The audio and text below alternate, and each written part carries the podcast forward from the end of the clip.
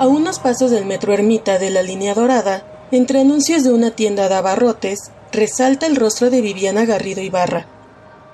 La leyenda, desapareció el 30 de noviembre de 2018, contrasta con lo colorido del mural que atrapa la mirada de transeúntes y de vecinos que entran y salen de la tienda La Escondida. ¿Habrá desaparecido aquí? Pregunta una joven a su acompañante luego de comprar unas papas y un refresco. Juana Garrido, hermana de Viviana, contesta que sí, que ahí es donde una compañera de trabajo la vio por última vez.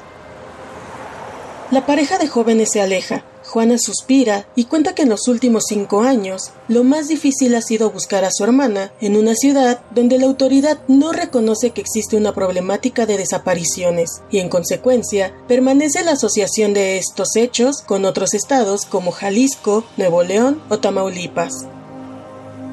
Estamos en una ciudad donde el Estado se ha encargado de minimizar la situación de las desapariciones. Creemos que pasa en otros lugares, pero la gente como que no dimensiona que esto también está ocurriendo en el centro del país. Se ha incrementado más de un 100% las desapariciones en la Ciudad de México. Creo que también es el resultado de una falta de operación por parte de las autoridades. La Comisión de Búsqueda de la Ciudad de México es una institución carente de muchas cosas, sobre todo pues de empatía, de disposición y creo que es un gran problema porque no solamente estamos enfrentando temas de búsqueda, también enfrentamos una crisis forense muy grave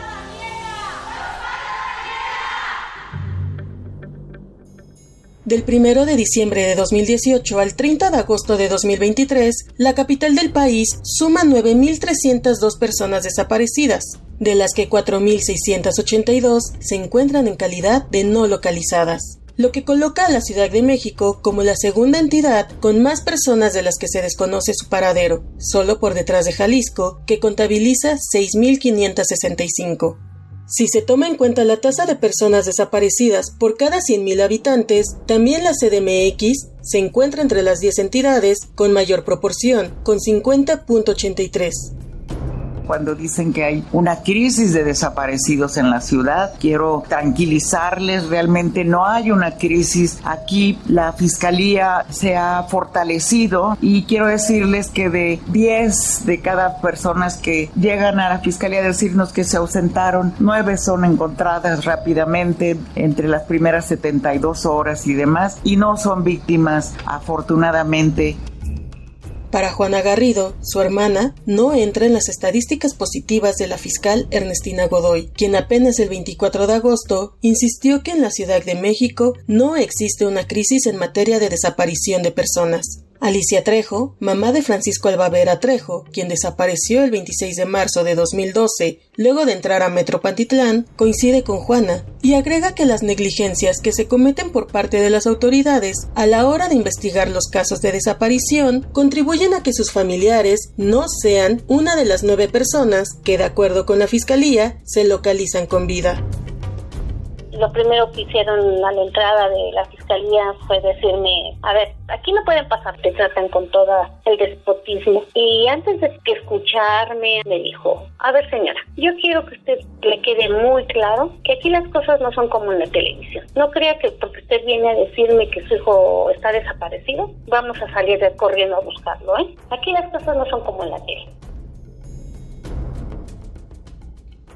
11 años de la desaparición de Francisco, que entonces tenía 22 años y estudiaba ingeniería informática en el Instituto Politécnico Nacional, advierte que los familiares de personas desaparecidas permanecerán en el abandono mientras el gobierno no reconozca la problemática, pues de hacerlo, considera que habría mayor presupuesto para la Comisión Local de Búsqueda, personal capacitado y los protocolos de búsqueda no se quedarían únicamente en documentos. Yo creo que falta hacer el trabajo. Yo creo que falta llevar a cabo realmente los protocolos que tanto se habla de ellos, sentirte realmente que están buscándolos el que tú puedas ser partícipe de esa búsqueda también. Yo sé que son miles de casos pero para nosotros, a tu familiar el que tienes desaparecido. Entonces yo creo que falta el sentirte realmente respaldado de que están haciendo el trabajo, falta acercamiento de las autoridades para con la familia, que estés al 100% con ellos y te den esa garantía de que están trabajando.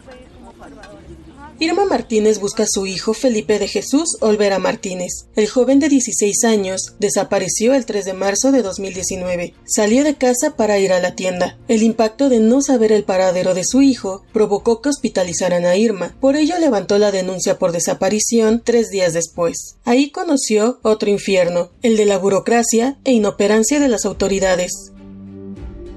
La Comisión de Búsqueda de la Ciudad de México fue creada en 2019. Enrique Camargo es el actual comisionado tras la renuncia de Lisette del Carmen Hernández Navarro. En estructura, el organismo cuenta con 11 personas, pero en su organigrama no se detallan las actividades que realizan. Irma lamenta que la existencia de una dependencia dedicada a la búsqueda de personas desaparecidas sea insuficiente. De nada sirve si no hay voluntad de acompañarnos, argumenta. Realmente todo el trabajo que tienen que hacer las autoridades, pues no lo hacen, lo hacen las familias. Me pidieron todos los IDs de las cámaras, se las mandé, pero no, no, no vimos nada. Pedimos que hicieran investigación, nunca le hicieron. Pues no sé qué tenemos que hacer para que las autoridades se enfoquen y hagan el trabajo que les corresponde. Yo creo que todas las familias pasamos por cosas muy difíciles por las autoridades. Nos obligan a aprender algo que jamás, al menos yo de mi parte, yo jamás me imaginé aprender parte de la ley. Estoy en ese proceso, aprendiendo en ese proceso, aprendiendo.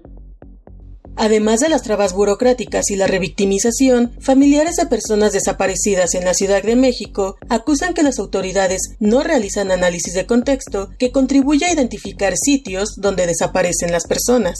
El protocolo homologado de búsqueda de personas desaparecidas indica que la comisión debe detectar los modos de operación, prácticas, patrones de criminalidad y estructuras delictivas para hacer búsquedas por patrones y fortalecer las acciones de búsqueda. Si bien en su página oficial en el menú de informes y reportes existen análisis de contexto por alcaldía, la última actualización fue en 2020 en la Ciudad de México no hay un análisis de contexto de dónde podemos hacer búsquedas, sin embargo ya hay ciertos patrones en diferentes puntos de la Ciudad de México, aquí están desapareciendo, aquí se pueden hacer búsquedas, pero es muy complicado porque pues es una ciudad. Al día de hoy, a pesar de que la Comisión Local de Búsqueda tiene información y puede empezar a generar búsquedas por patrones, búsquedas generalizadas, no lo hace, ¿no? Porque supuestamente no hay recursos, pero pero vemos que es mucho por falta de voluntad o porque de verdad el personal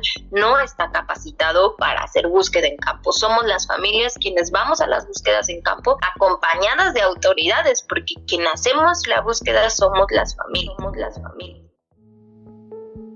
Es en este contexto que el colectivo Hasta Encontrarles CDMX se embarcó en la iniciativa Muralismo y Arte por Nuestros Desaparecidos, que consiste en pintar murales de sus familiares en los lugares más cercanos donde se les vio por última vez. Su objetivo es decirle a la sociedad que en el centro del país sí ocurren desapariciones.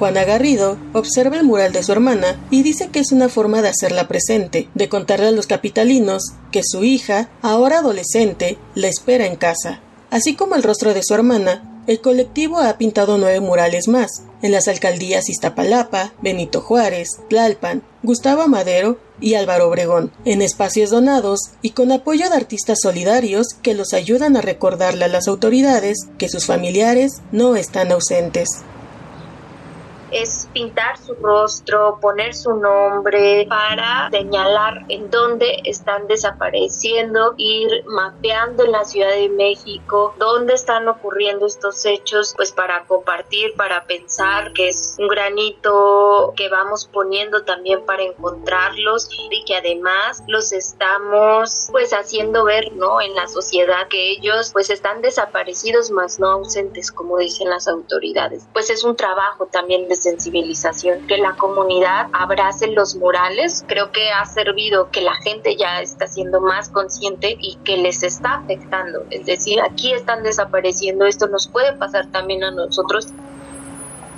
Primer Noticias, Perla Miranda.